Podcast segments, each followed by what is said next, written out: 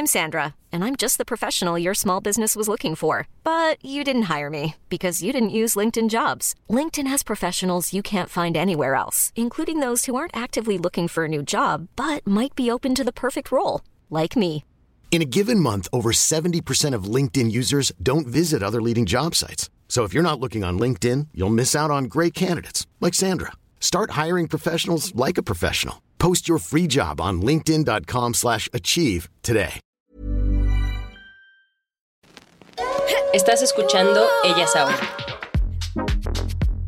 Hola, como sabes, siempre ando buscando contenido que te pueda gustar y servir y en esta ocasión me topé con una cuenta en Instagram que se llama arroba cultura.fiscal y la genia detrás es la contadora especialista en impuestos Pamela Castro. Me encantó cómo Pam explica y lo hace con un dominio del tema pero a la vez fresco y a la vez muy fácil de entender, así que la invité a que nos comparta más de su sabiduría ahora en formato podcast y estoy muy agradecida que aceptó y nos regaló estos minisodios que tratarán sobre depósitos en efectivo, transferencias entre cuentas propias y qué pasa si no presento mis declaraciones ni pago mis impuestos. Yikes, aquí va. Arráncate, Pam. Y bueno, en esta ocasión te voy a platicar acerca de unos mitos fiscales y de los impuestos que se han hecho bastante virales en las últimas semanas, pero que es importante que los aclaremos para que no te confundas y que no sigamos viralizando este tipo de noticias y que poco a poco entre todos y todas contribuyamos a una mejor cultura fiscal. En los últimos días se ha hecho muy viral una noticia que ha sido difundida de hecho por muchos medios de comunicación que tiene que ver con los traspasos entre cuentas bancarias propias. Y la noticia va de que el SAT va a presumir que estos traspasos son ingresos y que te va a querer cobrar un impuesto por ello. Pero déjame decirte que esto es totalmente falso. ¿Y por qué es falso? Pues bueno, para empezar, ¿a qué se refiere esta noticia?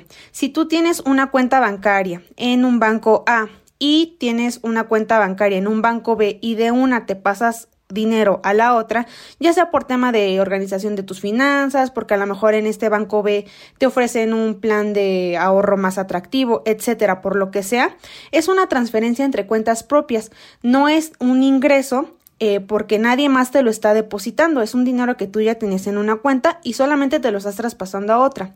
Sin embargo, ¿por qué se hizo viral esta noticia y por qué se sacó tanto de contexto algo que sí en su momento dijeron las autoridades fiscales, pero que no supieron interpretar muy bien estos medios de comunicación?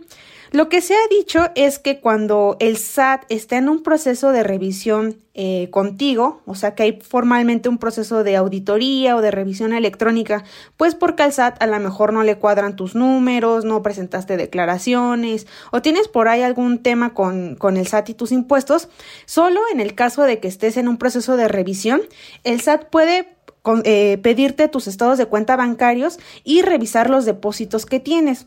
Y si al hacer esta revisión ve que hay un depósito de ingreso que te llegó de dinero, eh, pues bueno, el SAT de inicio lo va a presumir, o sea, va a pensar que ese depósito es un ingreso y que debiste de haber pagado un impuesto por él.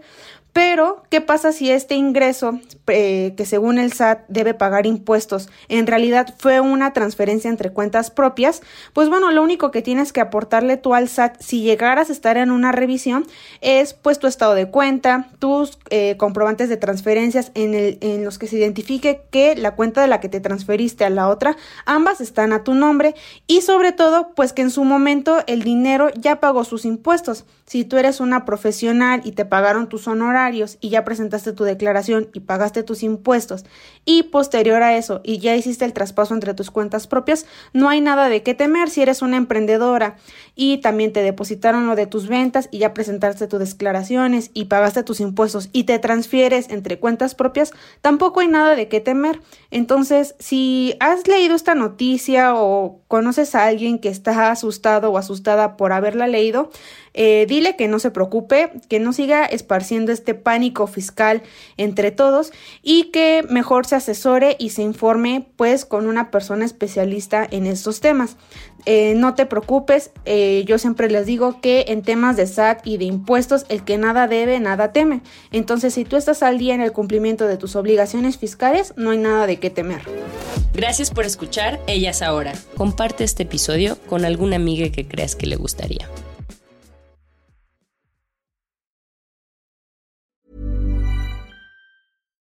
If you're looking for plump lips that last, you need to know about Juvederm lip fillers. With Juvederm Volbella XC and Juvederm Ultra XC, your lip look, whether it's subtle or bold, can last up to one full year with optimal treatment and no additional maintenance. Find a licensed specialist and see if it's right for you at juvederm.com today. That's J U V E D E R M.com. Add fullness to lips in adults over 21 with Juvederm Volbella XC or Juvederm Ultra XC. Do not use if you have severe allergies or a history of severe allergic reactions, or if you're allergic to lidocaine or the proteins used in Juvederm. Tell your doctor if you have a history of scarring or taking medicines that decrease the body's immune response or that can prolong bleeding. Common side effects include injection site redness, swelling, pain, tenderness, firmness, lumps, bumps, bruising, discoloration, or itching. As with all fillers, there's a rare risk of unintentional injection into a blood vessel, which can cause vision abnormalities, blindness, stroke, temporary scabs, or scarring. For full important safety information, visit juvederm.com.